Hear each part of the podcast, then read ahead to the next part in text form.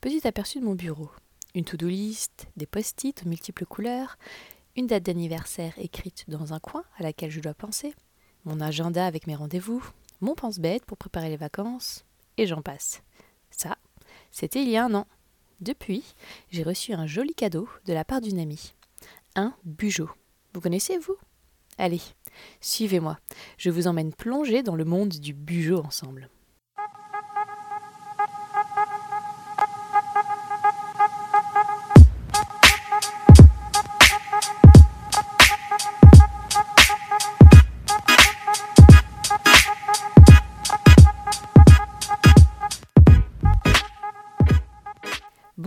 Et bienvenue dans un nouvel épisode de la Minute Management, votre dose hebdomadaire d'astuces, de critiques de livres, d'analyse de méthodes ou encore d'interviews sur la productivité. Allez, partons ensemble à la découverte du Bujo, le Bullet Journal, un outil qui j'espère vous servira à améliorer votre productivité au quotidien. Bujo, deux syllabes pour désigner le Bullet Journal, inventé par Ryder Carroll, un designer new-yorkais et ce carnet est né de l'envie de créer un système analogique pour garder une trace du passé, organiser le présent et prévoir le futur. Si vous ne l'avez pas déjà adopté, j'espère que cet épisode va vous convaincre. Cet outil magique va vous permettre de devenir plus productif. Oui, c'est bien beau, mais comment on le crée et comment on l'utilise? On peut définir le bujo comme un mélange d'agenda, de journal intime si l'on veut, et de pense-bête avec la liste des anniversaires, euh, la liste des livres à lire, ce genre de choses. Il est complètement possible de le faire soi-même avec sa propre décoration et son propre style. Ou sinon, il existe des modèles déjà pré-remplis avec l'agenda tracé, des thématiques prédéfinies. Une chose importante à retenir, il faut utiliser de nombreux symboles dont vous choisissez la signification. Généralement, il y a autant de symboles que de mots. Et finalement, écrire un budget, c'est décrire ce que vous souhaitez engager et mener à la façon d'une prise de notes, mais sans en écrire euh, des romans non plus. Cela permet d'avoir une visibilité à la fois annuelle, mensuelle et hebdomadaire, et d'en suivre l'avancée. Et un gros avantage, c'est qu'il est adaptable à de très nombreux domaines. Vous pouvez suivre votre top flop de la semaine, par exemple, ou encore utiliser les autres pages euh, pour les anniversaires, euh, les dates de vacances scolaires, une liste pour euh, préparer rapidement sa valise, les clients que vous souhaitez recontacter, les wishlists, les idées de cadeaux de Noël, les livres business à lire, des citations qui peuvent être marquantes, des personnes inspirantes ou encore par exemple la liste des podcasts à écouter. J'espère que la Minute Management figure bien dans cette liste d'ailleurs. Toujours est-il que la clé du succès réside dans le fait de trouver une routine quotidienne le compléter. D'accord, c'est bien beau. Mais quels sont ses avantages? Premier avantage que j'y vois, c'est vraiment de l'organisation et de la planification. Et en plus, ça permet vraiment d'éviter la procrastination.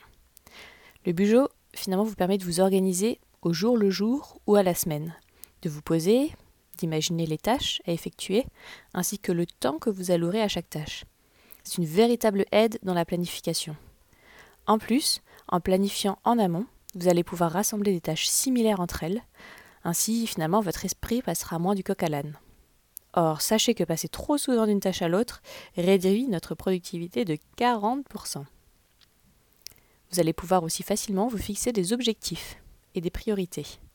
Quand on parle d'objectifs, d'ailleurs, n'oubliez pas de les fixer de manière SMART, S-M-A-R-T, c'est-à-dire S comme spécifique, simple, clair, précis, M comme mesurable, c'est-à-dire qu'il est facile de dire si on l'a atteint ou pas. A comme atteignable et ambitieux. Le challenge doit être motivant, mais pas insurmontable. R comme réaliste, cohérent avec éthique, avec les valeurs ou la situation du jour. Et T comme temporel. La date de fin doit être vraiment atteignable, mesurable et surtout motivante.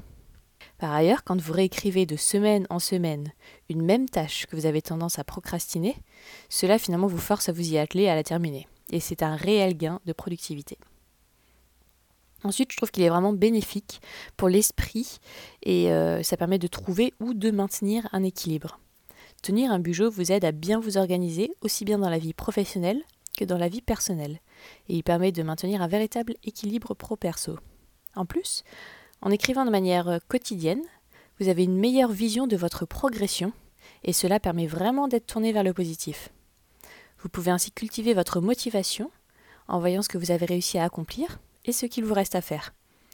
Vous pouvez aussi considérer le fait d'écrire sur du papier avec des crayons comme un moment pour libérer votre esprit en mettant tout à plat et par écrit.